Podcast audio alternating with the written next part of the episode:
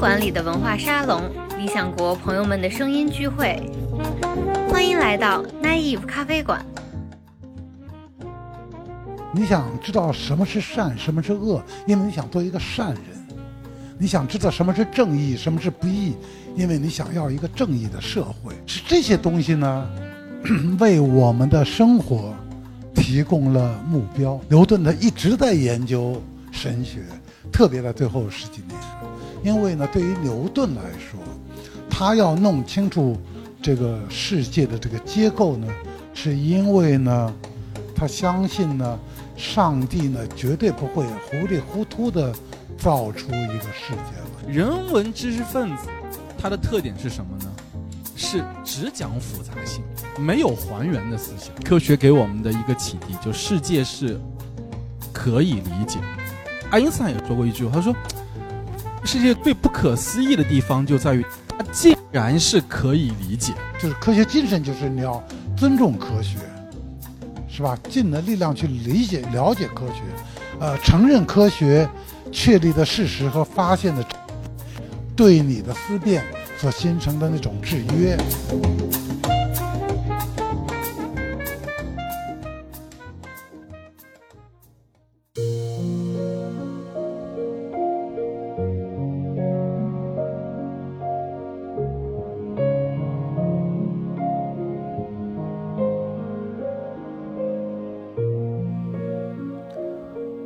这里是奶衣服咖啡馆，我是好汉。相信大家都看过一档现象级的科普节目，叫做《走进科学》。那这个节目在一九九八年，也就是上世纪末开播，到二零一九年，二十一世纪即将走过五分之一的时候才停播，成为了几代人的共同记忆。其中惊悚的配乐和大胆的选题，也为我们提供了特别多的槽点。那我们都知道，这档节目的宗旨其实是解析新闻热点背后的科学问题。它的空前成功，其实反映了科学在我们当代生活价值观里似乎无可撼动的统治地位。我们对生活中的热点和社会里的议题，希望得到一些解释，而且我们希望这个解释是科学的，所以我们要走进科学。近代科学的出现，无疑是人的历史上最重要的事情之一。科学在事实上和观念上都极大地改变了我们的生活。现代人已经既没有办法想象科学诞生之前的生活，也不敢想象没有科学指导的未来。我们今天的这期节目也是要聊聊科学这个话题，但与其说是要走进科学，不如说是要与科学保持点距离，对这个我们熟悉到无以复加的概念进行一个陌生化的考察和反思。科学这个词究竟意味着什么？科学在何种程度上给我们提供了这个世界的真相？科学能不能等同于真理？真实的世界就是科学所描述的那个样子吗？那自由意志、道德要求、爱情和友谊又是什么？他们能用科学解释吗？或者他们都只是一些科学真理之外的幻象吗？科学在对我们世界观的改造上可以说是势如破竹。古代那个被视作充满意义的统一体的世界，在短短几百年之内被科学去了魅。如今我们的世界已经变成了一个没有目的、没有意义的宇宙，而我们也不幸地发现，在这幅科学提供的严整画面中，我们找不到任何容纳欢愉、悲苦。道德诉求与艺术理想的地方，科学越进步，感情、道德、艺术便显得越虚幻。那在这样的世界，我们作为人究竟该如何自处？不久前，在南艺理想国线下空间的开幕活动上，我们邀请到了著名哲学家、首都师范大学哲学系教授陈嘉映和中国人民大学哲学院教授周濂，进行了一场主题为“科学主义与科学精神”的漫谈。我们接着听听看他们对此有什么看法。大家都知道，就陈老师这个学贯中西啊，尤其是对西学啊，这个我觉得了解的非常的精深啊。他不仅那个翻译了海德格尔和维特根斯坦著作，而且呃很多年来他都是对这个科学呃对这个人文的这种影响啊，科学对于我们这个世界观的这种影响啊，他有很深入的研究啊。十年前他有一本书叫《哲学科学常识》啊，我至今认为是。这个汉语学界啊，在介绍哲学和科学之间复杂而幽微的关系啊这个主题上面，我觉得是最好的一本书啊。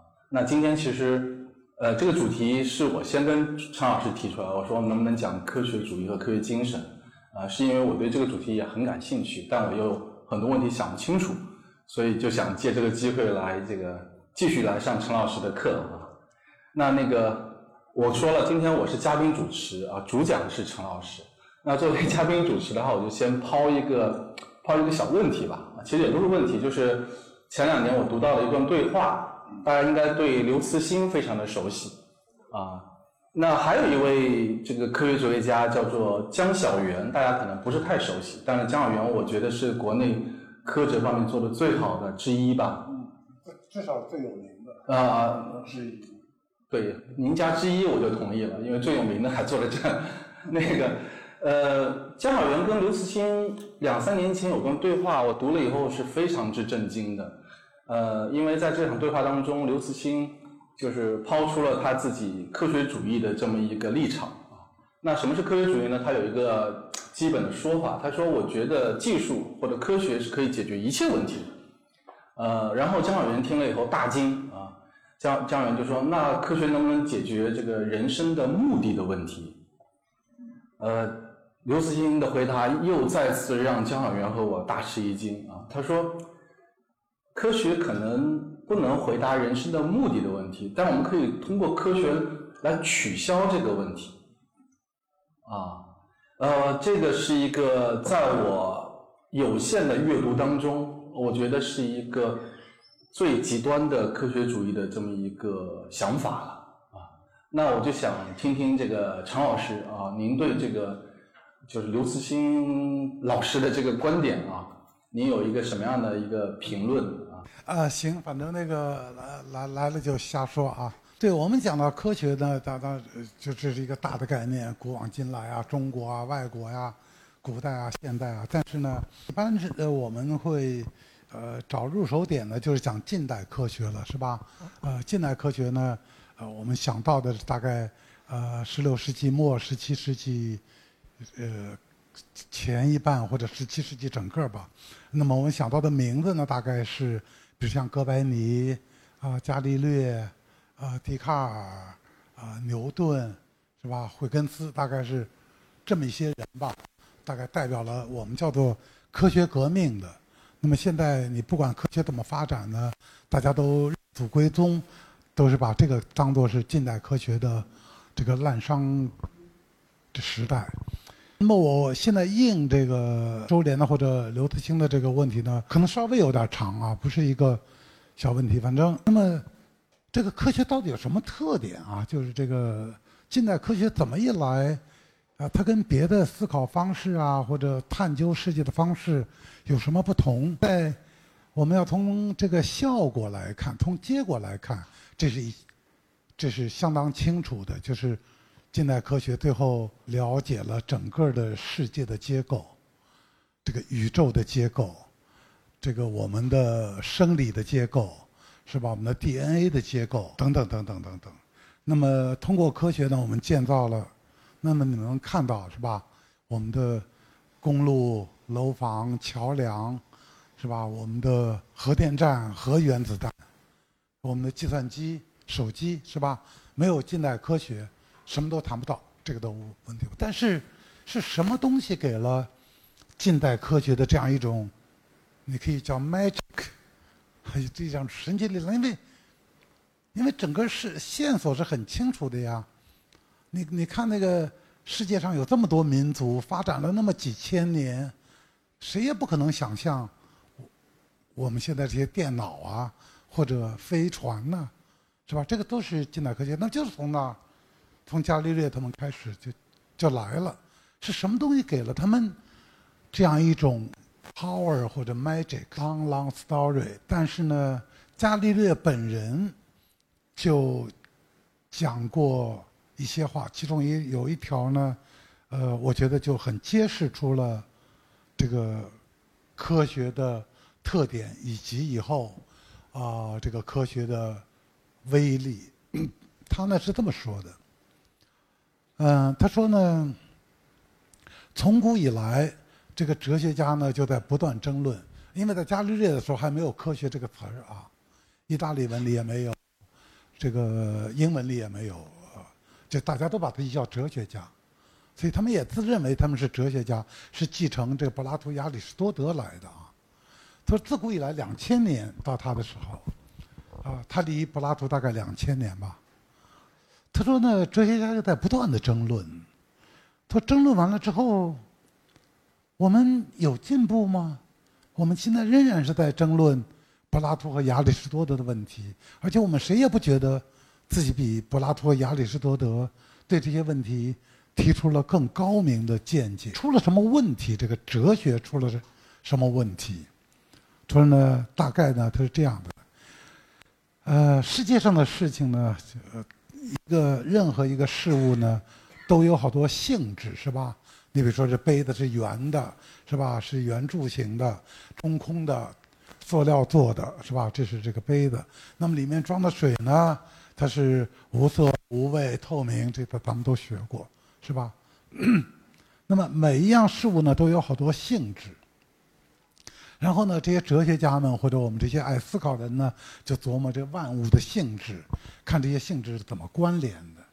他，但是呢，他们没有呢找到一个根本的办法来区来对这性质做区分。什么一个根本的区分呢？就这事物啊，有两大类性质。一大类性质呢是它叫做第一类性质。呃，我们翻译成现代化呢，也可以说它是客观的性质。还有一类呢，第二类性质呢，它呢不说它是主观的性质，至少它跟主观有联系。这个我说到这里，差不多就已经能够区分了，是吧？比如说这杯子是圆柱形的，那么这是一个客观的性质，它不但对人是圆柱形的，它对其他的杯子。它也是圆柱，这个你往一个箱子里放杯子就知道了。如果是方的话，这杯子如果是方的，是吧？那么比如说一个箱子里能放呃四十一十六十六个，你要放圆的呢，同样体积的杯子你就放不了这么多，这是因为它的体积规定的。那么呢，比如说这个杯子的硬度，或者说这个桌子的硬度，这个硬度呢是第一类性质，是客观的，不但对人。是这样硬，它对石头也这样硬，它对这个面包也是这样硬，啊，这些都是第一类的性质。那么是什么是第二类的性质呢？你比如说比较突出的，最最第二类性质的好看，是吧？你说你长得好看，那庄子就说了，是吧？西施走过来，人说：“哎呦，好漂亮。”但是沉鱼落雁，是吧？那大雁一看，哇，来个什么怪物，赶紧飞走了，是吧？啊，鱼一看见，哇，来个什么怪物，赶紧游走了，沉鱼落雁。但现在咱们说沉鱼落雁是好词儿了啊。庄子的意思是说，见着那怪物赶紧躲开，是吧？那么，那么好看，这事儿呢很主观。你觉得好看，猴子不一定觉得好看，是吧？猴子觉得好看，不一见得觉得好看，而且呢。你觉得好看，我还不一定觉得好看，是吧？这个呢是跟我这个看的人有关。那么呢，进一步呢，这个好看是相当主观，这个容易说。但还有很多也挺主观的，但是呢，我们可能一开始没察觉，比如说红颜色、绿颜色，是吧？黄颜色，那么。除非你是色盲，否则呢，关于谁好看呢？我我跟周濂有争论，但是关于红啊绿啊呢，那我们没争论，是吧？除非有一个是色盲，但是呢，这仍然呢，事物本身是无所谓绿，无所谓红，无所谓黄，对不对？比如说你们都见过那个狗眼睛里面的色彩，是吧？呃。它是怎么模拟出来的？我们看着五颜六色的世界，在这个狗的眼睛里就灰哒哒的，因为狗呢，它不主要靠视觉，大家知道是吧？它是靠嗅觉，懂吗？那么我们跟狗眼里看到不一样。那么对于另外的一个东西，你比如说不说是狗了，我们说这个颜色对于水来说就毫无意义，懂意思吧？好。希望你们能够差不多知道了。好，那么呢，现在呢，我们就把这世界上的这个事物的性质呢，分成两大类，一类呢是第一类性质，我们今天可以说是客观的，它不管对什么东西，它都是有效的。第二类呢是跟主观有关系，我还不说它一定主观。离开了看的人、听的人、摸的人，他无所谓存在不存在。那么呢，普通人呢，在意的就是第二类性质，是吧？我们街上人，呀，这好看，哎呦，这这人真好看，哎，这个画真好看，是吧？这个重要，这个这个真好吃，哎呀，那个好难吃，是吧？我们我们生活。我们就是关心这些事情。结果呢，他说那个哲学家呢，自认为比普通人高上一等。结果呢，他们其实呢，就是稍微装了装的那个普通人。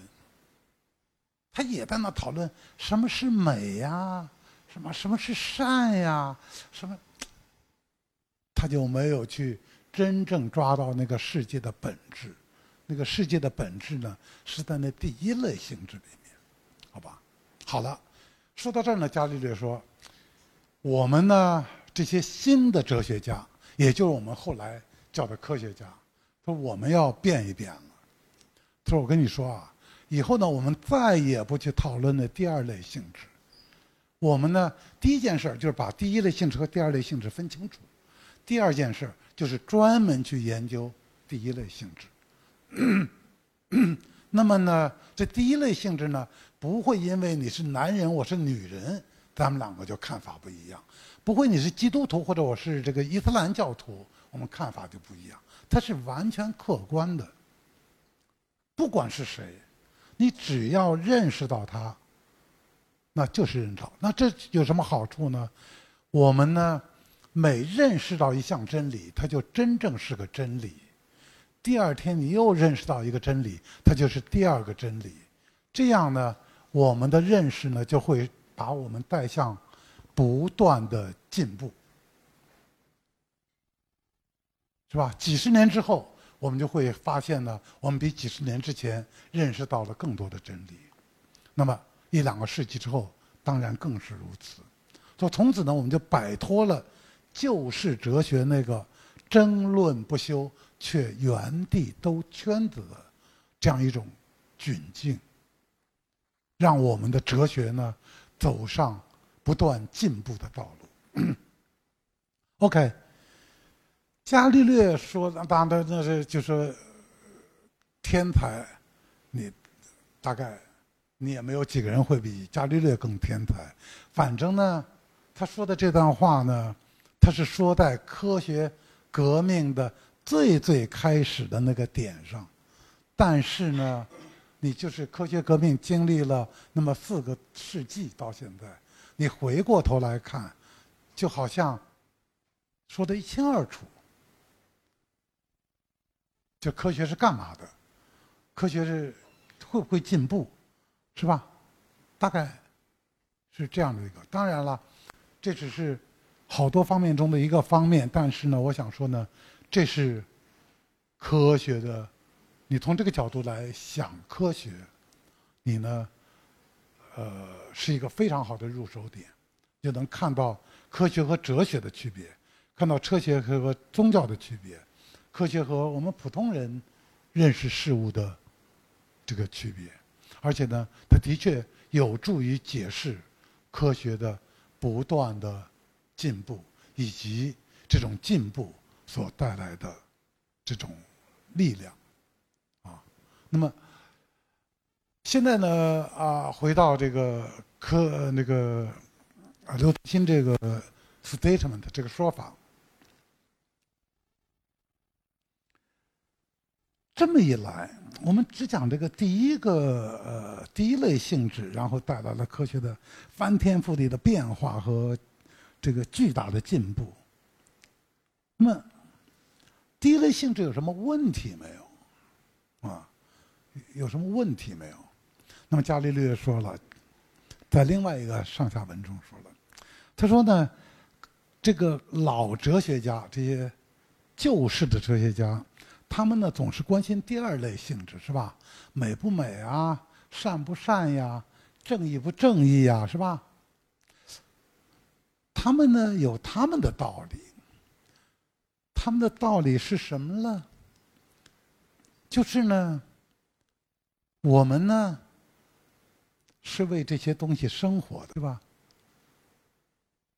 你呢想知道什么东西、什么画是美的，因为你想看的美的画，你不想看的丑的画，是吧？你想知道什么是好吃的啊？因为你想吃好吃的，不想吃那难吃的，是吧？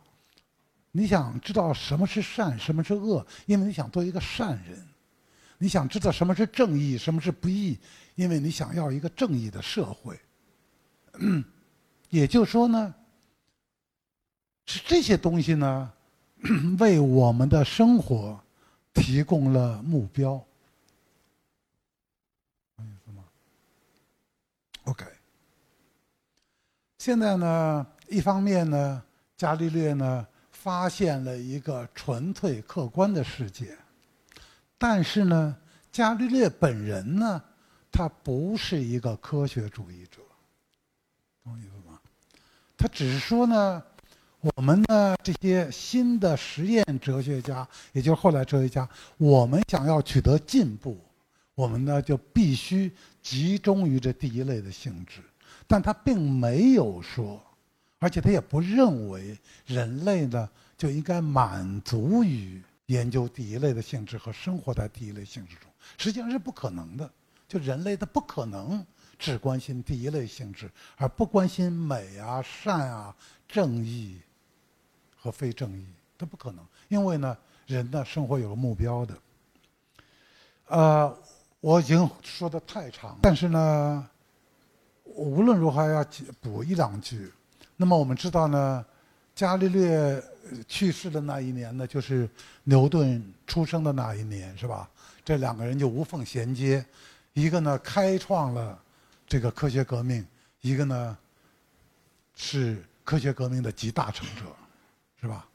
牛顿就是到到了牛顿，一切都不可能逆转了，因为他把那么多几千年没说清楚的事儿说得清清楚楚，而且为将来的研究。打下了一个良好的基础，就是说，乃至于后面大概两百年，整个的科学就是在牛顿的路上在走。那么，牛顿呢，当然是沿着伽利略的道路在走，但是呢，他也不是一个科学主义者。大家都知道，牛顿呢最后十几年呢，几乎是没有做物理学。如果他要做的话，百分之百还会有好多重大的发现和推进在他手里完成。因为大概你要是给有史以来的人投票的话，可能牛顿是天才 number one 是吧？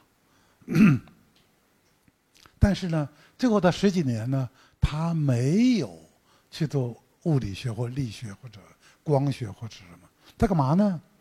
他在研究圣经，当然也做一点这个点经术啊，炼经术。这个呢，我们的教科书里不爱说这个话。呃，好多一开始研究牛顿传记的也不太爱谈这段，老觉得呢，跟牛顿的这光辉形象，呃，有有点不合。结果呢，有一叫凯恩斯的经济学家，听说过是吧？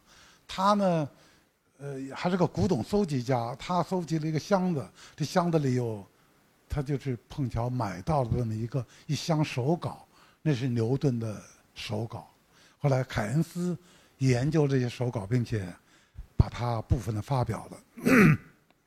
那么发现呢，牛顿他一直在研究神学，特别在最后十几年，牛顿一直在关心点炼金术，啊，特别在中间有一大段时间。沉迷于炼金术。那么，从这之后呢，我们有了一个牛顿的另外的一个形象。这个形象呢，并不自相矛盾，但是呢，跟那个我们所想象的牛顿就是一个科学家的形象是不一样的。因为呢，对于牛顿来说，他要弄清楚这个世界的这个结构呢，是因为呢，他相信呢，上帝呢绝对不会糊里糊涂的造出一个世界来。上帝是充分理性的，他一定是根据一个非常理性的 plan blueprint 造出的这个世界。所以呢，我们要去研究这个世界的结构，这个呢是我们通向上帝的一条道路。通过上帝之所为，来了解上帝。所以呢，我们研究物理学的目的呢，最后是要更好的去信仰上帝，更好的去理解上帝。这是一个完整的牛顿像，在我们看起来这是分裂的牛顿，但是如果你去体会呢？它不是一个分裂的牛顿，这是一个牛顿的全体。啊，对，那么我想说呢，这些现在的科学主义者，我们我们两个都没有定义科学主义啊，但是我们也不见得要定义，反正说着说着就清楚了。呃，想象呢，他们是接着伽利略和牛顿来的。但是呢，他们呢，接了他们的一半儿，啊，当然了，你可以说伽利略最重要的是科学，牛顿最最重要的是科学，不是他的神学。但对于牛顿本人，你不能这么说，这个我们从后果来看的，不是从牛顿他自己来看的，是吧？啊，好，呃，那么呢，最后一句。对于牛顿和伽利略来说呢，他们的这两个方面的态度容易合在一起。换句话说，不像现在这个科学主义呢，可能跟很多东西相冲突。一个重要的原因，甚至是最主要的原因，就是因为他们信仰上帝。我这一点都没有想鼓吹信仰上帝，我只是在解释，就是。他们呢，因为背后有对上帝的信仰，所以呢，我再怎么做那个第一类性质也没有关系，因为呢，那跟上帝的信仰比较起来，跟那个精神比较起来，这永远是一小块大的东西在哪儿呢？这个呢，是跟我们现代人、当代人不一样的。我们当代人背后的东西已经没有了，啊，一做这个就只剩了。呃，那个大家一定已经意识到了，我跟陈老师之前是没有做任何沟通的，我们就上来以后就是深聊那种，他就给大家梳理了一个这个近代科学的发展的一个历程啊，我但是我觉得就非常的清晰和精彩，呃，我想做一点点小补充，呃，就是说到伽利略的话，呃，我们都知道他和牛顿都是自称是自然哲学家啊，是哲学家，但他研究是自然。他研究的不是人文，也不是社会啊，这是跟我们今天所理解的哲学家是有一个很大的区别的。那伽利略他作为一个自然哲学家，他一个非常突出的一个贡献是，他做了一个区分啊，这是对陈老师刚才那个表述，我想做一个补充，就是他做了一一个所谓的物我相关的陈述和物物相关的陈述的区分啊，听起来很抽象，给大家举一个例子，比如说我们看到。呃，一个女孩子明眸善睐啊，美目盼兮，巧笑倩兮，whatever，啊，你就在描描写她的这个眼睛有多么多么的美丽啊。这是一个物我相关的陈述。有的人可能觉得说，哎，大眼睛很漂亮；有人觉得说，赵薇的眼睛太大了，有点恐怖啊。每个人的感受是不一样的。呃，或者说今天天气很热，有的人说今天不热呀，我还觉得挺冷的。我经常跟我妈就发生类似的争论。那怎么办？怎么去解决我我们人和人之间这种分歧？有一个很好的办法，就是采取物物相关的陈述。今天梯度，赵薇的眼睛直径有五厘米或者六厘米啊。哎，大大家比一下，到底是多大？我也不知道。你会发现，就是物物相关的陈述，它有一个好处，什么好处呢？不管你对赵薇的眼睛好看还是不好看啊，有不同的意见，但是你都会承认它的直径是多少厘米。我们在一个层次上面，我们达成了共识，解决了分歧。不管你对天热还是天冷啊有不同的看法感受，但是你对三十七度或者三十五度是达成共识了。那物物相关，它其实引入的是一个什么？是一个数学语言或者科学语言。数学和语言和科学语言，陈老师其实谈过这个问题，就是它是把我们的那种可感的东西啊，那种纸。与纸相关的东西给剥离出去了，我们剩下的是一些量化的一些表述，而这个量化的表述是可以帮助我们进行一个长程的、有效的一个推理的，能够帮助我们更好的去把握，就刚才说的第一性质的东西，那在某种意义上，它可能取消的是对第二性质，或者说，它其实也不讨论第二性质的问题，啊，因为我们哪怕对。眼睛的直径是五厘米，达成了共识，我们依然无法对美还是丑达成共识，对吧？就是他还是对第二性质的问题是保持一种悬搁的态度的。所以，伽利略所做的这个区分，它其实是极大的推进了自然科学的发展。我们采取物物相关的这种陈述，采取量化的语言、数学的语言，我们可以对第一性质做这种披荆斩棘的啊。这种这种这种这种这种推进啊，我们可以把这科学知识逐渐的累进。但与此同时，它其实对第二性质的问题，对我们人文世界所关心的问题，依然是保持一个悬搁的一个态度的。但是问题来了，就是到了启蒙运动时期，其实古往今来，哲学家一直都非常困扰于说，科学取得了如此大的进步，而我们哲学为什么还在原地踏步？我们还在争论两千年前柏拉图、亚里士多德讨论的问题，到底出了什么问题？哲学家基本上众口一词的答案是说，因为我们哲学的研究方法没有效仿科学，所以要解决哲学上的纷争，要想解决人文社科这些领域当中问题的这种这种纷争，唯一可行的办法就是什么？效仿科学，去建立哲学理论。那到了启蒙运动之后，呃，因为人们在自然科学方面取得如此之大的进步，所以呢，就有一批哲学家，啊，开始就是信心满满，啊，他们试图，啊，要用科学的方法来解决第二性质的问题，来解决何谓正义的问题，什么是一个良善生活、人生的目的，啊，美和丑的问题。那这个思路其实是，我觉得是启蒙运动之后一直到今天。你会发现，就是有一批哲学家或有一批科学家，他们真的是这么想的。他们会认为说，所有的问题，所有的传统上属于非科学领域的问题，都是可以运用科学的方法予以解决的。那谈到科学的特性，啊，除了刚才陈老师谈的问题，包括我刚才介绍的物物相物物相物我相关和物物相关的这个区分。其实科学的这种研究方法还有一个非常大的一个特点，就是还原论，就是还原论啊。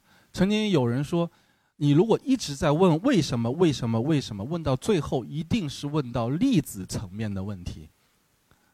所有的学科，它的箭头都是朝下的，什么意思呢？就是比如说我们今天讲美学、讲哲学，然后讲到比如说心理学。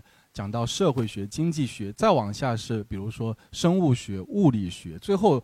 可能就是这种分子、呃粒子这个层面的东西了。就箭头是朝下的，所有的学科它最终可以还原到粒子层面的这个这个问题。那今天的话，比如说像我们在谈论经典的哲学问题、身心问题、啊自由意志的问题，谈这些经典问题的时候，有一批脑神经科学家就想从这个粒子层面啊去谈这个问题。那还原论的这个冲动，其实是我觉得自古以来，啊，是自然哲学家或者科学家最根本的冲动之一。从古希腊的刘基波、德谟克利特，对吧？到今天啊，我觉得这是一个最最漫长的一个传统。那如果还原论它是真的成立的话，很多人就认为说，科学主义它就是有道理的。虽然我们刚才没有对科学主义做一个定义，但大概的意思就是，科学主义可以运用科学的研究方法，啊，去解释所有非科学领域的问题，啊。但是我个人的理解是说，还原论还面临一个，还原论只是我们思考问题的一个维度，还有另外一个维度，什么维度啊？就是你还原到粒子层面之后，你还要从粒子层面什么，反过来建构到我们的这个，比如说有机体的这个层面。我我觉得我个人之所以反对科学主义，一个很重要的一个原因是，我会认为说。还原主义也许是成立的，但是呢，反过来，还原论的它的反反面就是建构主义，它可能是就不能够原路返回的。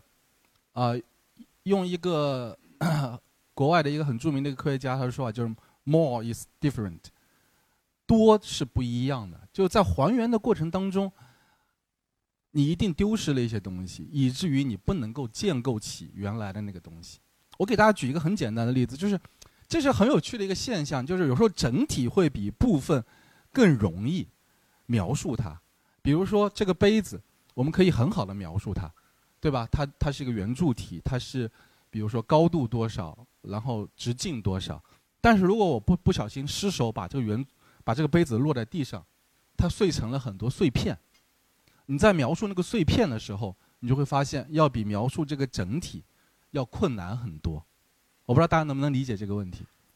在科学当中，还有个很有趣的一个现象，就是我们经常都知道 Big Bang 理论，就是大爆炸理论，我们都能够去相对比较好的描述宇宙起源的问题。但是前两天北京号称是有一个大暴雨的一个一个一个一个预警，然后所有人都在等雨来，对吧？然后有人说是因为东海龙王他们没有。没有进京证，或者说没有做核酸核酸检测，whatever，啊，就是我们今天的科学能够去推演大爆炸的那个那一秒钟发生了什么，但是我们竟然不能预言明天的天气是什么样的。为什么会出现这种情况？其实跟我刚才说那个 point 是比较接近的，整体比部分要某种意义上更容易解释。那其实我，比如说我们作为每一个活生生的个体，我们每个人坐在这里听陈老师和我在讲话，其实每个人心中会有各种各样的念头，一念三千啊，你会有有很多想法，有很多感受。这些想法和感受，其实你很难用还原论的方式去描述它，啊，或者从粒子层面啊去描述它。啊呃，为什么也很难用从粒子层面去预言？比如说你下一秒的这种这种反应是什么？为什么？其实就跟我刚才说的那个那几个 point 是很接近的。一个就是整体比部分要更容易描述，还有一个就是还原论没问题，但是反向的这个建构本身是很困难的，是很困难的。正是基于这些考虑，啊，我会认为说，到目前为止，就是科学主义者他们的那种。乐观啊，我是持相当大的一个怀疑的态度啊，怀疑的态度。当然了，就是面对科学主义的这个挑战，会有几种不同的不同的回应方式啊。一种回应方式就是继续坚持科学主义的想法。那他们的理论是什么呢？他可能会这么说：说没错，现在我们的科学水平可能不能够很好的去建构。也不可能很好的去描述细部的问题，啊，不能很好的去解释有机体的种种的这种这种情绪啊，或者 whatever 这些东西。但是呢，这只是因为我们科学还没发展到那一步，我们掌握的事实还不够充分。一旦我们掌握了全部的知事实，我们依然可以实现科学主义的这个理想。我想，这可能是刘慈欣背后的一个潜台词。那另外一种反应是什么呢？就是让科学的归科学，让宗教的归宗教，或让人文的归人文，啊，这是两种相安无事的态度，啊，呃，也许还有第三种可能。其实我今天特别想向陈老师请教第三种可能，就是科学和人文能不能够形成某种河流，就是知识的融通，就是所谓形成第三种文化，呃，我。简单解释一下第三种文化，我就把话筒交给陈老师。呃，大家可能没有听说过一个叫 Snow 的人，但陈老师肯定是读过他的书。就是一九五零年代有一个有个作家叫做 Snow，他写了一本书叫《两种文化》。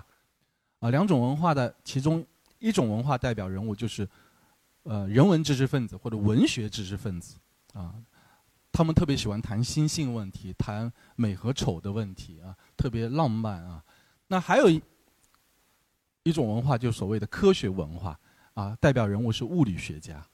啊他说：“这两种文化基本上现在处于互相不搭理的那种状态，谁都不理解对方在讲什么。比如说，这个科学文化代表者，他们从来不读莎士比亚的作品；然后呢，这个文学知识分子或人人文文化代表者，他们从来不了解热热力学动力是什么，呃，是什么意思，或也不了解这个量子力学啊，他们也不 care 啊，彼此之间处于一种，呃。”存在的严重的隔阂的这种状态，那现在的问题是说，有没有可能形成所谓的第三种文化？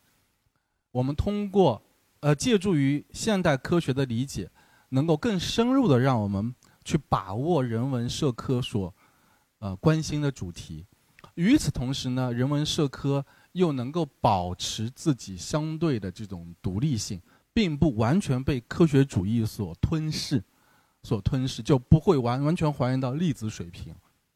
就是我觉得第三种文化的可能性，其实过去这几十年一直是有人在谈，但是好像始终并没有一个很清晰的眉目出现。啊，嗯，我我自己觉得是你要回应科学主义的挑战的话，可能，呃，就是。第三种文化是否可能？也许是一个，呃，能够，就是比较正面的回应科学主义的一个一个方法。否则的话，你只能简单的停留在一个否定，就是说科学主义是一个太粗鄙的想法。但是光有否定没有用，因为人家依然信心满满，所以需要有一个正面的回应。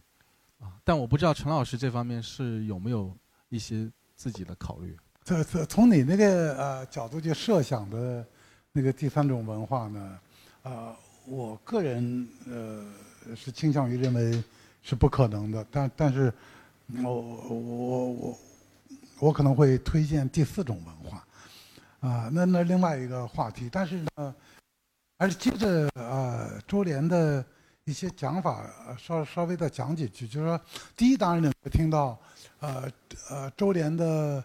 这个论述，啊，立刻就深化了我的那主题，是吧？我呢就是讲到了，呃，两种性质，是吧？这两种性质呢，就有一点像周濂结构论所讲的物物的关系，就是第一类性质就是它对任何物它都这个形状、硬度，是吧？它对任何物都是成立的，是吧？电磁力，啊，那么第二类性质呢？它或者是对人成立，或者对动物成立，或者对什么东西成立。总而言之，它不是对一切都成立，是吧？大概这样。呃，然后呢，周濂就讲到了，由此又发展出去，大概的讲了两条吧。一条是，呃，科学的数学化。这个他没有讲很多，但他提到了。还有呢，就是还原论。啊呃，你要把这个，他们都跟这个伽利略的这个物关系和物我关系有有有关联。呃，比如说吧，呃，比如说数学化。那么物我关系呢比较清楚，或者这么说，物我关系呢比较直接。就说，我说我一看是红颜色的，我就问周濂，我说你看什么颜色？他说红的，就好了。如果说他是一看绿的。那我们两个不管怎么争，但至少我知道他看到他是绿的了。但物物的关系，你怎么知道这个杯子对它的形状对所有的其他的东西都成立呢？他对我成立不成立我知道是吧？甚至对周濂成立不成立我也知道，因为我可以问他。但是我现在要想主张他对什么都成立。这这从哪来的呢？我刚才举了个例子，就是说呢，你要想看这个形状对成立不成立呢？我说你装箱子试试，是吧？那装箱子的呢，当然毫无疑问，呃，你要在工厂装箱子，你要去测量了吧？你要量量这杯子到底它的直径是多少，或者如果是方的话，它的边长是多少，箱子的边长是多少，然后你算最大的容积是多少，是吧？OK，那你就干嘛的呢？你就开始测量了，测量这个想法能够达到客观性。早在柏拉图就提出来了，就是因为其实伽利略看到的问题，柏拉图虽然早两千年，他也不是没看到。那么他想呢，克服这种物我之间的局限性的一个基本的办法是测量。实际上呢，我们早期的科学，当然直到现在，测量也是最重要的手段或者环节之一。那么最早期的测量大气压呀，什么这些大家都了解是吧？那么这测量呢就成了第一步。那测量呢，刚才啊周连也举到了这些例子，比如说我们两个你热我凉，那么看气温，那气温怎么来的？气温测量来的是吧？我们要把什么东西都把它测量下来，这个呢我们就进入了物的联系是吧？OK，那么我现在是在给周连做注脚了。呃，那么他讲的数学，当然这个方向我们可以讲很多，但是我现在讲还原论。还原论呢，显然是在一个意义上呢，它有很大的进展。你看刚才讲的呢，最早讲的呢，就是说，OK，我们科学家呢，就是来研究物物的关系，物我的关系不研究，悬置是吧？不，他呢反过来，当我把这个物物的关系研究清楚了。我就可以更好的来了解我为什么会是这样的关系。我举个最，呃最简单的例子是吧？呃，哥白尼说了，这个太阳不动，我们动，地球转。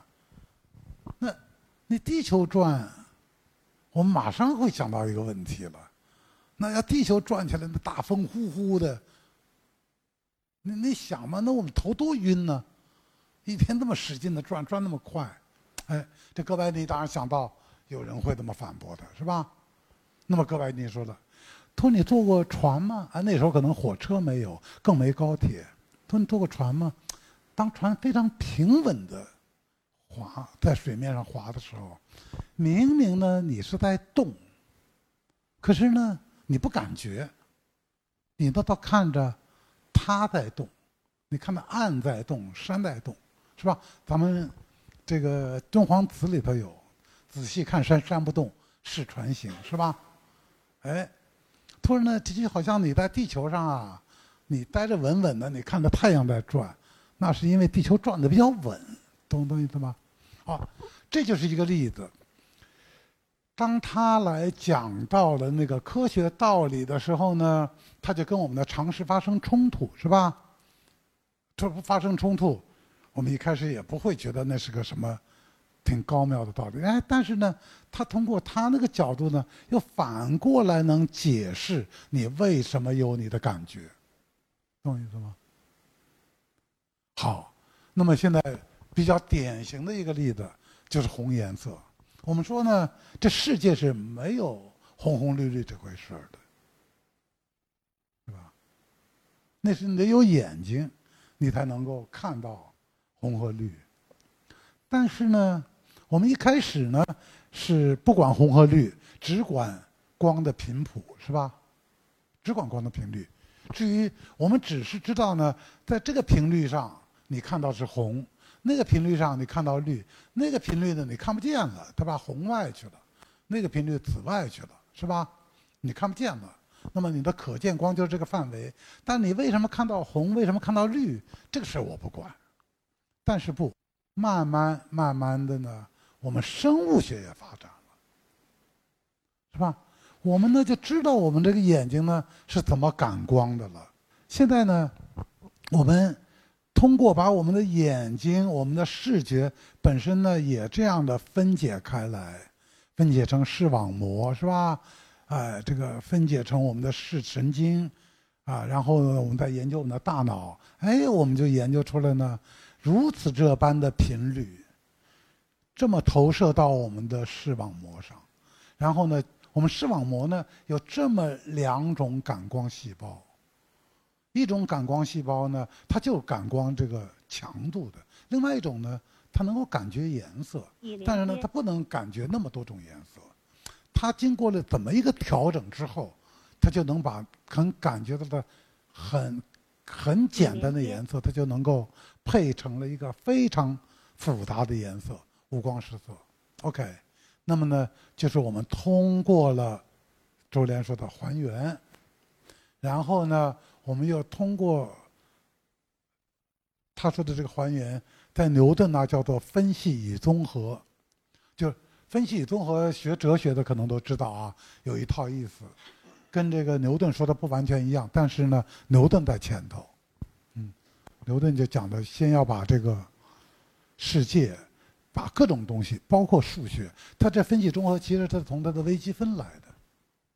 大家有点有点知道微积分啊。总而言之，就是说微积分的意思就是说，把那个时间分的越来越小，越来越小，最后变成无穷小，是吧？这哎，这个我就能解释这个速度的变化了。但 anyway，那么现在呢，我们先把世界分一分，分的越小越好。然后呢，我们又通过综合，就是他刚才所说的那个呃建构，我们又把它就重新建一回。哎，我们最早呢把这个感知的世界呢好像抛开了，我们只讲这个分析的世界。哎，等我们综合之后呢，我们又回来了，把它这个我们为什么感觉红，为什么感觉绿，乃至于。你为什么生气呀？是吧？那那我们就查查你的肾上腺素呗，是吧？你为什么觉得这个美啊？什么我们查查你的体液嘛，啊，查查你的神经嘛，是吧？哎，是吧？这个为什么正义啊？什么你正义感那么强？那么我们就反正做个那什么 CT 是吧？看看你为什么正义感那么强？哎，他呢就通过这个分析，然后又综合呢。把这都解释。那么现在呢，我是在给刘那个周濂做注脚，你听懂了啊？就是周濂讲的这个过程呢，大概我就举两个例子来说明我们怎么先走还原的道路，然后再走建构的道路，最后呢把它建构出来了。那么他所讲的刘慈欣，我我我我不太了解刘慈欣是什么观点，刚刚听他说了一点，或者但是呢，他说的是好多人的确是这么想的，就是我们先。科学先做着，做着做着，科学回过头来，你别说你好像你会诗啊，你会哲学啊什么，哎，最后咱们都给你搞搞定。沿着科学，这个叫科学主义，做科学不叫科学主义，那就是做科学。科学主义就是他说的这个，就说我们通过做科学，最后把你以为科学做不了的结果呢，都给你搞定，乃至于。所有的事情呢，我都给你搞定。如果还有没有搞定的，那是我们科学还没做到家。大概这样。嗯，咱不是闲聊，我是不是有点太严肃了？我没板着脸吧？啊，要闲聊呢，我插一句啊，他刚才讲到两种文化，他问我第三种文化。这个《Snow》这本书呢，一九五一年出的。世界变得真快。一九五一年的时候呢，写两种文化的时候，Snow 写两种文化的时候啊，他是在为科学家鸣不平。说本来呢，你应该既重视人文文化，也重视咱们现在说的一般的科学，是吧？科学文化。他说，可是呢，现实却是，这个做科学的就让人看不起。这个做文学的是吧？做莎士比亚的，做这个修昔底德的，他觉得他那叫大学教授。你什么做什么生物的什么？你就是实验员啊！懂我意思吗？那么教授教授的学满腹经纶，这叫教授。那么这你一个实验员，啥也不知道，你就只会吭叽吭叽的做实验。然后得出俩公式，这种不行。所以呢，这个斯诺说呢，不对的。这大学嘛，就是应该你这文科也教授那当然要尊重，这个但理科理工科的教授也要尊重，是吧？快了，三十年过去之后，等我去西方上大学的时候，没那回事儿了，是吧？那。物理学教授是教授，那这文科教授就跟着沾光吧，是吧？因为大学的经费都是我们工科弄来的，是吧？如果我们工科不强，联邦也不拨拨钱，谁也不拨钱。那么哲学系干嘛了？我们当时哲学系呢，主要是靠教逻辑。你教哲学，你挣不来钱呢，所以呢，我们就得开好多好多逻辑课，并且学校规定，这个逻辑学呢是任何一个学生都必须修的必修课。你二选一，要么就修数学，要么就修逻辑。你也知道，这美国学生一听数学，哇，这东西太难了。咱们来逻辑吧，是吧？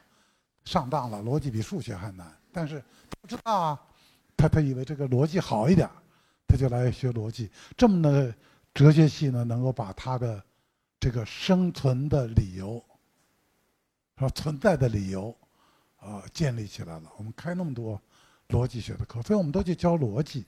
你真去教哲学，就不行了，没人听了。那。那只不过三十年，当然话说三十年河东，三十年河西，是吧？那是五一年到我八几年就已经完全转过来了。今年更不用说了，是吧？呃，OK。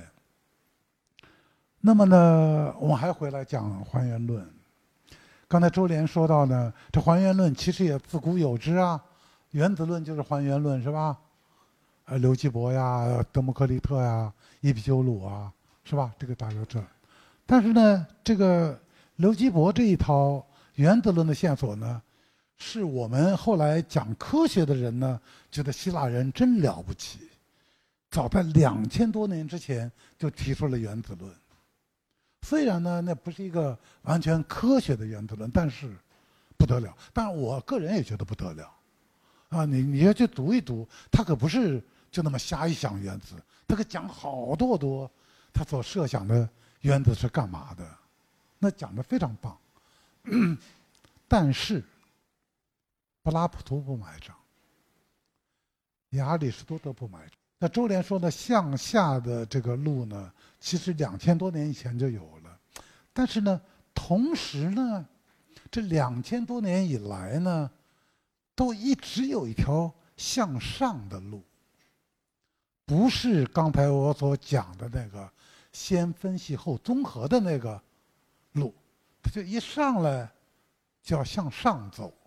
我举个例子啊，听说过柏拉图的理念吗？idea 或者像啊，我不知道怎么翻，ados 或者 whatever，就是就是理想国，理想国，这这这不不就是那个 idea 吗？是是吗？应该是吧？Imaginist，OK 啊，这坏了，真是没有上交意识。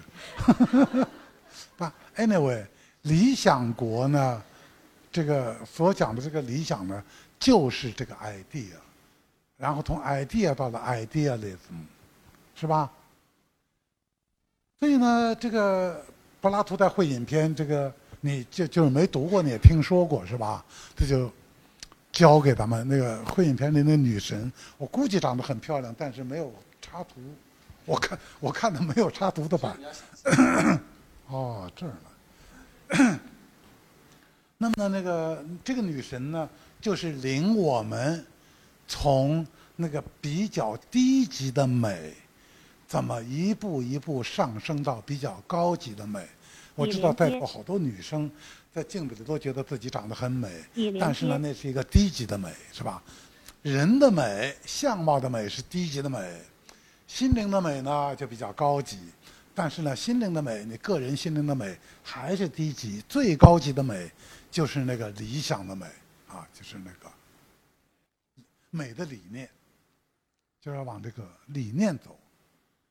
好，我再举个例子啊，我细的不讲，你们要知道就知道，我估计都知道。那么，你比如像这个像这个亚里士多德，他就讲呢，原因有四种是吧？有四个方面，叫做四因说。那么最重要的原因，规定了事物之所是的原因是形式因。这个形式嘛，就是 form，form 嘛就是 eidos，是吧？往上走的。那么好了。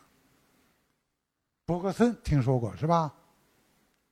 说呢，这个生生命呢，就是一个创造性的过程。那么，生命从哪来？从无机自然来的。已连接。那无机自然怎么会来生命呢？因为无机自然呢，其实也是一个创造的过程。就这世界整体上就是一个生生不息的创造。这个创造什么呢？那当然了，向更高的事物迈进，都要创造。这跟现在这个当代艺术有些不是不是那么想的，是吧？当代艺术呢，他有些艺术家呢认为，我这东西只要没见过就叫创造。但是古代人不那么想啊，从前人不那么想，说说说我创造了一个垃圾，是吧？那不叫创造。他说那创造是。那创造一个比现在东西更好的，那叫创造。所以呢，呃，伯克森就说呢，他这个创造进化论是吧？没读过，听说过，是吧？他往上走。那么尼采听说过是吧？对了，尼采也这意思。啥呢？这个整个这世界呢，就是一个不断向上走的这个过程。当然，现实的过程是不断下降，但是呢。就我们的那个内在冲动来说，我们所能推崇东西，它不断上升，是吧？最后我们上升到哪儿了？上升到 Superman 了，是吧？超人，人的目标是什么？呃，那你要照你这么说，人的目标就是猴子了？他不是，他说呢，人的目标是超人，是吧？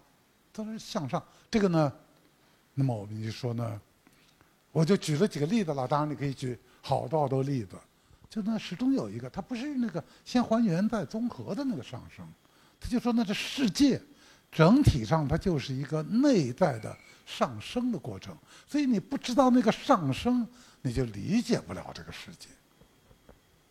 那柏拉图很简单是吧？你要不知道美的理念，你就理解不了美。你怎么知道这美的？那是因为呢，你呢上辈子。就已经天赋的给了你美的理念，只不过被你傻傻的压制在那儿了，是吧？美的理念不需要别人教你，啊，只需要把你自己的那个傻傻的东西慢慢拨开，是吧？那个，哎，你就在心里就找到了那个美的理念了，是吧？真的假的我不知道啊，他他是那意思。啊，最后再讲一个，这个，那么我们就讲了两个，两种上升啊，综合了，啊，分析了，然后综合的上升和一种天然就是上升。那么现在 Where are we？柏拉图、亚里士多德啊，伯克森、尼采，还行吗？那科学主义就是这意思啊，就是说，你们不说了半天吗？最后还得科学说了算。你们那个呢？作为一个理想，作为一个诗，作为一个个人的安慰，fine。但是呢，你对世界没有解释力。所以呢，除了科学呢，不是说别的东西不能有，你可以有点小情怀呀，是吧？有点小感想啊，是吧？有点小梦想啊，哎，这可以。但是呢，咱们要来真的。科学，是吧？这个话好了。刚才呢，我们已经说到了。你想真正的知道你是怎么看到红颜色的？科学，科学告诉你，发出红光的那个东西是什么？是什么样的一个频率？是吧？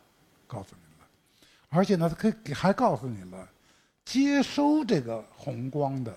这个频率的是个什么东西？是个什么视网膜？有有什么呃这个结构啊？有什么神经，神经元怎么走的。他真的告诉我们，我们是怎么看到红颜色的了吗？这儿呢，我现在再换一个例子，你听听啊，就会把这个我说的真的告诉我们没有这个问题变得更鲜明一点。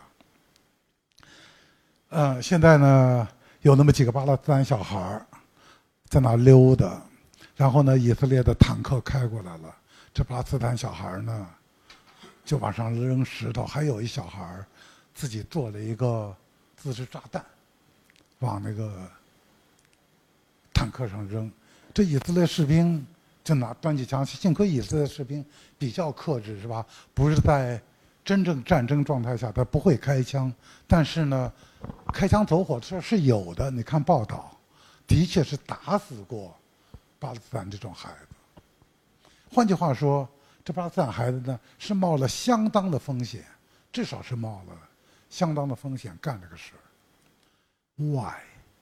他为什么干这个事儿？OK。那么呢，我们就去把这个孩子呢弄到医院里去查查他的体液的变化，是他看到了什么，是吧？然后呢，这个看到东西呢，在脑神经里是怎么转的？转完了之后呢，它引起了哪些体液？比如说肾上腺素的这个提升，然后肾上腺素提升又怎么通过他的神经系统导致了他的肌肉的活动？好吧？OK，那如果科学再发达，我们就不用让他去医院了，我们只要在他脑子里头插上各种电极。已连接，是吧？就把他整个的这个过程都记录下来了，而且呢，解释的一清二楚，到底他呢是什么使得他去扔这个自制炸弹？可是为什么马克龙到了黎巴嫩，人就不向他扔炸弹，还那么欢迎他呢？是吧？这个呢？我们也可以去查查黎巴嫩人的这个铁循环，但是呢，一个问题非常明显，就是为什么巴勒斯坦的孩子看到以色列的军队，他就有这样的体液和神经的变化呢？为什么以色列的孩子看见？他就是另外一种变化，明白我意思吗？这就是说，当你把用还原的，然后再综合的方式，把这个整个的事情都解释了一遍之后，还是没有解释周濂最早的提出的那个 why。周濂不是讲吗？就是这个，他讲的还是我讲的？就伽利略讲的是吧？我们要把 why 的问题扔开，我们来问 how。OK，how 和 why 的问题是交织在一起的。但是，如果你要说科学也回答 why 的问题，就是说我们为什么会看见的是红色？那么这个 why 仍然是 how 的一部分。当你说这个以呃巴勒斯坦的孩子为什么会扔，把这个会扔石头或者扔炸弹，这个为什么？当你把他的体液和神经测了一遍，你仍然是在用 how 来回答 why。那个我们一开始问的 why，仍然没有被回答。我甚至可以说，仍然没有被问，因为一开始你就沿着伽利略的那个号开始走上科学之路的，你不会走着走着之后那个 Y 回来，他永远不会回来。他问的第三种文化，我我当时说以那样的描述，我认为不会有，就是这个意思，就是说你不会。沿着那个号的路，慢慢又捡回了那个 Y，只不过你有可能遗忘掉还有那个 Y 因为你后来的那些 why 都是由 how 构的。陈老师最后那部分，我觉得讲的是特别震撼人心啊！我自己听的时候是蛮心潮澎湃的，就证明了我做政治哲学和道德哲学是有意义的，我的存在是有价值的。对。所以特我特别感恩啊！听完以后，我觉得就存在的勇气增加了很多啊。呃，刚才常老师做了很多这个注脚啊，其实我也想给陈老师做一些注脚。你会发现，这个搞学术的人特别喜欢做注脚，而且那个学术著作里面的注脚越长，说明它越有学术性啊，对，越有学术性。嗯，刚才谈到这个还原论和建构，陈老师用的是分析和综合。嗯，其实还可以有用一对，就是我们普通人更熟悉的概念，就是简单和复杂。啊，因为还原就是把复杂的，呃，还原成了简单的。那建构就是从简单到复杂。我特别喜欢一个这个科普作家，也不能说科普作家了，就是斯蒂芬平克。啊，呃，我觉得他是当代，呃，最好的几个，啊，综合了这个。科学、哲学，然后社会科学的这种大家吧。啊，对他最近有一本书叫《当下的启蒙》啊，大家一定要去找来看啊。斯蒂芬·平克呢，写书啊，写的简直就是他就是天生会写书，这书写的真是好看。但是，他呢，先出的那几本书写得好，后来越写越烂。他最近的这几本书是一本比一本差。呃，他最最先那几本书，一本是《语言本能》，还有一本是《白板》，呃，这两本很好。呃，我觉得就是人性中的善良天使不好，但是当下的启蒙我还是很喜欢，啊。那他在这里面其实提到了几个 point，我觉得他这个 point 跟其他几位呃作家的想法比较像，就说到这个简单和复杂的关系或者还原论的问题。他说。就今天很多批评科学家的人都会把还原论作为科学家的一个原罪，啊，因为还原它就丢失了很多复杂性嘛，啊，就好像刚刚昌老师说的，他只问 how 不问 why 的问题，啊，但是他说，其实科学家除了讲还原论，当然他说是好的科学家，他是想把还原论和复杂性同时保留，同时保留还原和复杂性，而不是只讲还原不讲复杂。他还有一个想法，好好像是他讲，还另外一个人讲。他说，人文知识分子他的特点是什么呢？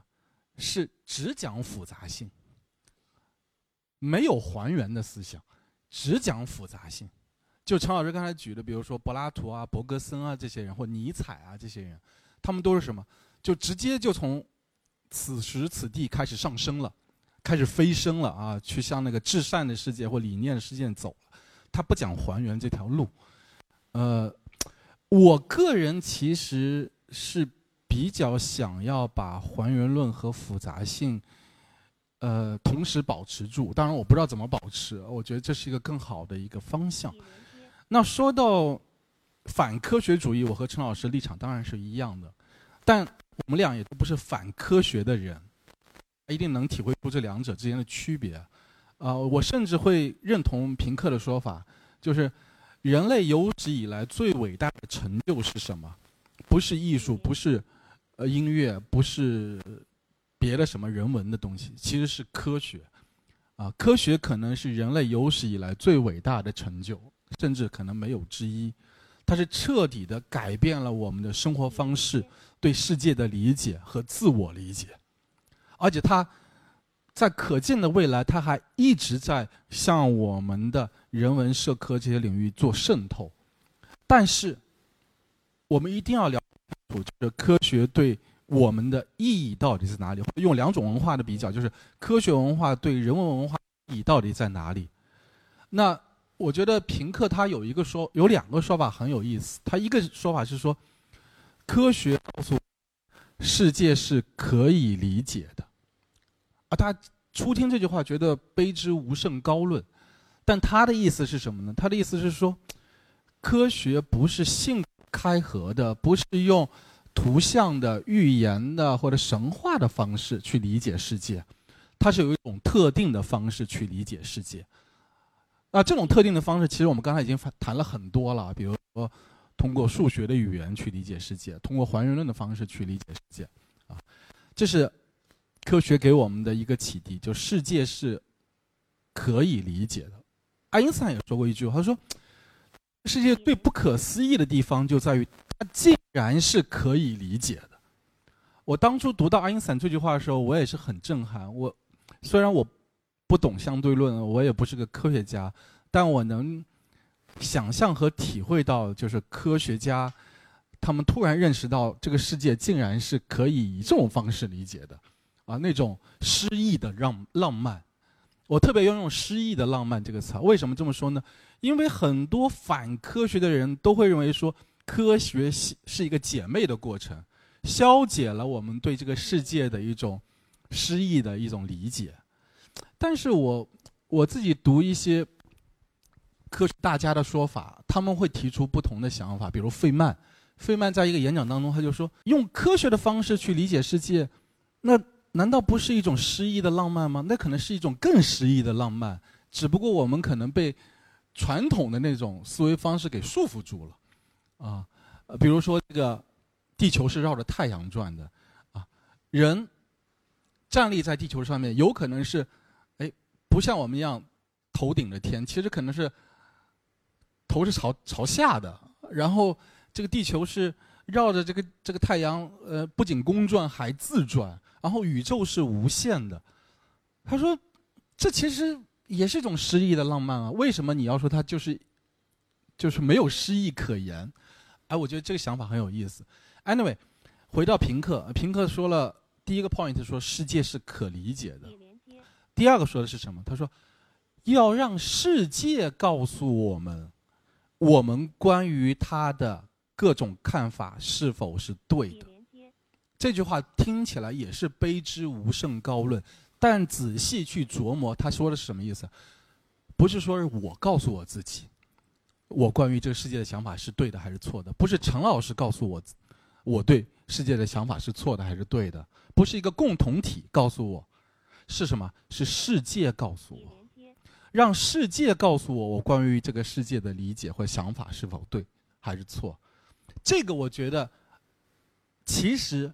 在这个意义上，就是比如说，从古至今，我们的很很多对于世界和自我的理解，都被颠覆掉了。世界告诉我们说，地球是宇宙的中心，这是一个错误的想法；地球是不动的，这是一个错误的想法。啊，人是一个有神性的，或人是按照上帝的形象塑造的。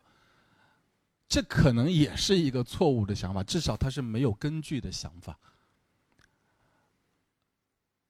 我的 point 是什么？我的 point 是说，我反对科学主义，我不认为科学可以解释人生在世的所有问题，尤其是根本问题。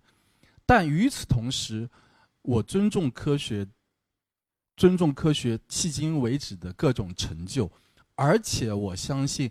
科学虽然不能取代人文，不能取代人文的文文化或者理想，但它可以限制我们的各种理想，它是有限制性的。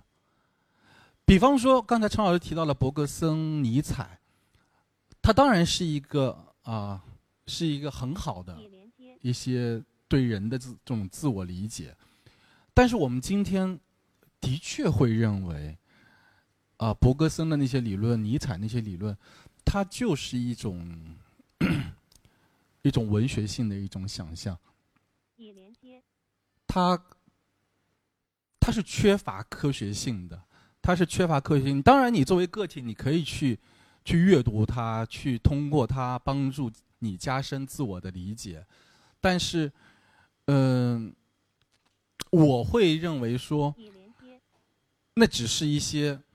个人选择而已，那是个纯粹的个人选择，啊，而且它不能够很好的放置在今天的这种整体的这种时代氛围和环境下面，啊，不能够成为一种与现代科学，我不说合拍，但至少不矛盾的这么一种一种想法，这么一种想法。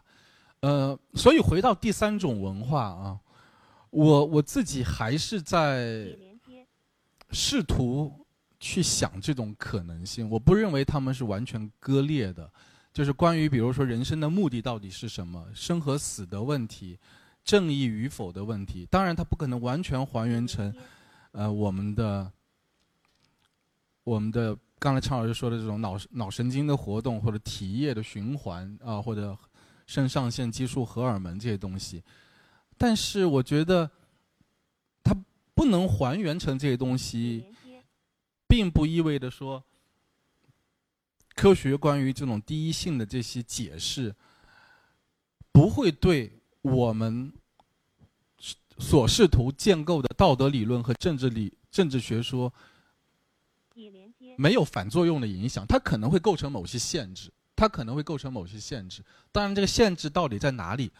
我现在还不知道。其实我今天来最重要的一个目的，我就是想听陈老师谈这部分内容啊。但是他似乎并不认同，他他认为这是呃不太可能的一件事情，不太可能的一件事情。那么我我我有点理解那个周濂说他他比较关心的是，或或者说最关心的，其实还不是呃，就是科学怎么怎么变成现在这样啊等等啊，而是。就是第三种文化，也就是科学已经是个事实了，是吧？科学就已经发展到这儿了。它呃，你说它是片面的真理也好，你随你说什么，但是呃呃，你否定不了它，它它它它就在那。那么呃，你去 reject 是吧？我们两个都不是 reject 科学，但是这个还不够，你不 reject 还不够。就是呢，呃，你看怎么能够把它。包容进来，就是在那对世界的整体理理解中，科学是其中的一部分，啊，是是这样的一个理解。那么他他特别关心这个，那我我觉得当然这个是你要走到那儿的话，肯定你最关心的就应该是这个，就是说，而不是一种什么拒斥科学啊，或者说不相干啊等等诸如此类。那但是呢，的确呢，今天我们没有展开。这部分的讨论，因为这部分这部分的讨论呢，毫无疑问的，大家都能明白，就是说，呃，你就需要对这科学到底怎么走到今天的，呃，你得不说特别了解，你得相当了解，否则你就就会设想出一些，就像说中国，你也不要老去批评中国这个那个，是吧？现在问题是怎么弄下一步，但是呢？但是如果你要是根本不知道中国怎么弄成现在这样子的，你就不知道下一步，是吧？你关于下一步怎么弄，就就是一些空谈嘛，是吧？你你你必须得知道，呃，中国怎么一步步正面的或负面的，是吧？怎么走到今天的，啊，你就，你你你想下一步中国怎么弄法，可能还稍微靠点谱，大概大概这样的。所以呢，那么我们现在的确是，啊，来不及去讨论。或者都谈不上讨论，来不及去探究、尝试去讨论，呃，我们的第三种文化，呃，是个什么样的？那么周濂呢提到了一点，我觉得，呃，还是比较明显，就是呢，呃，就科学的这个对任何严肃思考的限制来说。这个作用呢是相当、相当之明显的。比如说，我现在呢，啊，做伦理学是吧？我呢说呢，人呢，这这个都是一种很高尚的东西是吧？人这玩意儿，他人呢，他都那个他都不很不在乎他的欲望的，是吧？是吧？食食欲、性欲，这这个人只要愿意是吧？他就可以，是吧？超出他的欲望。这个呢就有点缺乏科学根据，你知道吧？不是，就是因为我们他调查了很多人，研究了很多人，也也对人的这个生理啊什么，他都都有好多这个解剖。他他他人的确他就是有那些欲望，是吧？他的那个理想，而且就是这个人的那努力跟这欲望它是连着的，是吧？这个好。那你了解一下科学啊，或者科学的就做出的限制。那你要是现在突然有谁提出了一个特别理想主义的伦理学，这个就古怪了，是吧？但是呢，在这方面吧，其实我个人呐，不是觉得科学的突飞猛进，真的就好像提供了多少新的限制。这个没有科学之前，那些像亚里士多德这些人，基本都知道是吧？呃，不会那种提出那种空想的理想主义的伦理道呃伦理道德理论，什么政治理论，那不是因为他缺乏科学的限制，他根本的就是缺乏哲学的限制。我的意思是说，他就是好空想，好的哲学家有没有科学也不是那样想法的。这个我我慢慢再跟这个，呃，周连的探究啊。那么刚才我们讲到，呃，周连提到呢，呃，这个伯格森呐，讲这个创造进化论，呃，缺乏科学根据。这个呢，作为一个。事情呢，单独这个事情呢，我我我我想说，在这件事情，我跟周连的看法不是完全一样的啊。呃，by the way 呢，我想提一句，就是说这波格森呢，这这可能跟这个大的话题没关系，就这个是你简直可以说个事实，但是还是有些 implication 在后面。这个伯格森呢，是一个科学教养非常好的哲学家，啊，他的呃不仅是对生物学。而且对物理学，呃，对于物理学的当代的进展都是非常了解。那么我顺便可以举一个，呃，Whitehead，这个你们也听说过，怀特海，他的因为怀特海也是一个发展，呃，他的那个也是个生成发展哲学家，啊，在跟伯格森既有点同时，也是有点相呼应，也是一个科学教养非常非常好的。哲学家，那么呢，当时呢，这相对论出来是吧？这个爱因斯坦做出这个相对论，那么这个整个思想界呢就觉得很很有意思，说呢，因为呢，伯格森的这个创造进化论呢就跟时间观念连得很紧啊，柏拉图的那个伯格森的这个。啊，博士论文后来他改写成他的第一本书，就叫做《时间与自由意志》，英译本叫做《时间与自由意志》，能看到了是吧？创造性和自由意志，自由意志跟时间是吧？这我不讲了，你你拍拍脑袋都能想到它的联系。因此呢，时间的研究呢是伯克森的一个重点的领域。那么现在呢，呃，爱因斯坦做出了这个相对论，相对论呢当然。翻新时间观念是不是啊？那么就好多人呢就想知道，哎，这个伯克森会怎么看这个相对论？于是呢，就在这个法国呢就组织了一场巨大的对话，那是全世界知识人的一个盛宴，不是或者一个期待吧？就我这个就是当时最大的哲学家和最大的科学家，终于碰到了一个交汇处。Time, tight, temp。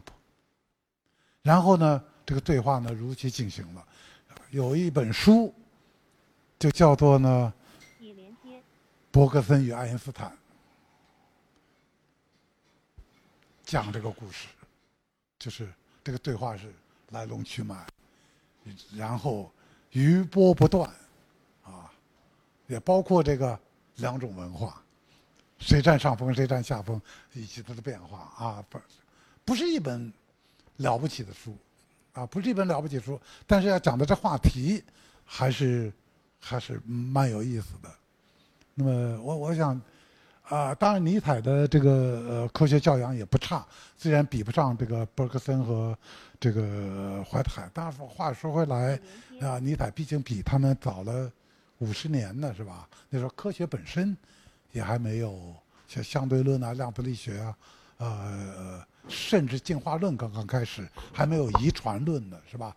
所以，尼尼采所对的科学背景本身跟二十世纪的科学也不一样，这就不计细说。但是呢，我想说呢，呃，至少就我们所谈到的具体这几个人来说，都属于哲学家里面科学教养比较深的。但是呢，当然我不否认。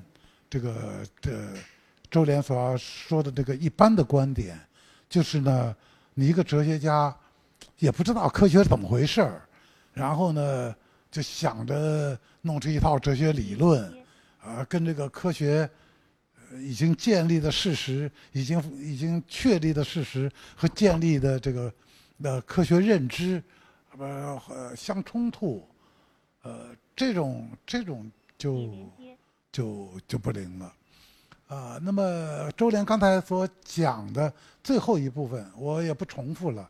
啊，我想说呢，其实他是给咱们今天的这个话题的另外一部分做了一个定义，等于就是科学精神，就是科学精神就是你要尊重科学，是吧？尽了力量去理解、了解科学，呃，承认科学确立的事实和发现的对你的思辨所形成的那种制约，啊，所形成的限制或者是什么，然后呢，呃，你要正面的看待这些事实和理论，而不是把它束之高阁，是吧？这些呢都是科学精神的一部分。那么我们这部分没有讲很多，那么正好刚才周连讲到了呢，等于说是补足了这个话题的另外一半。好，谢谢陈老师，谢谢陈老师。陈老师果然是非常有经验的这个老教师啊。我们那个讲了一个半小时科学主义，没谈科学精神。那陈老师用一分钟的时间就把科学精神给描述清楚了，而且把我们这个讲座给圆回来了。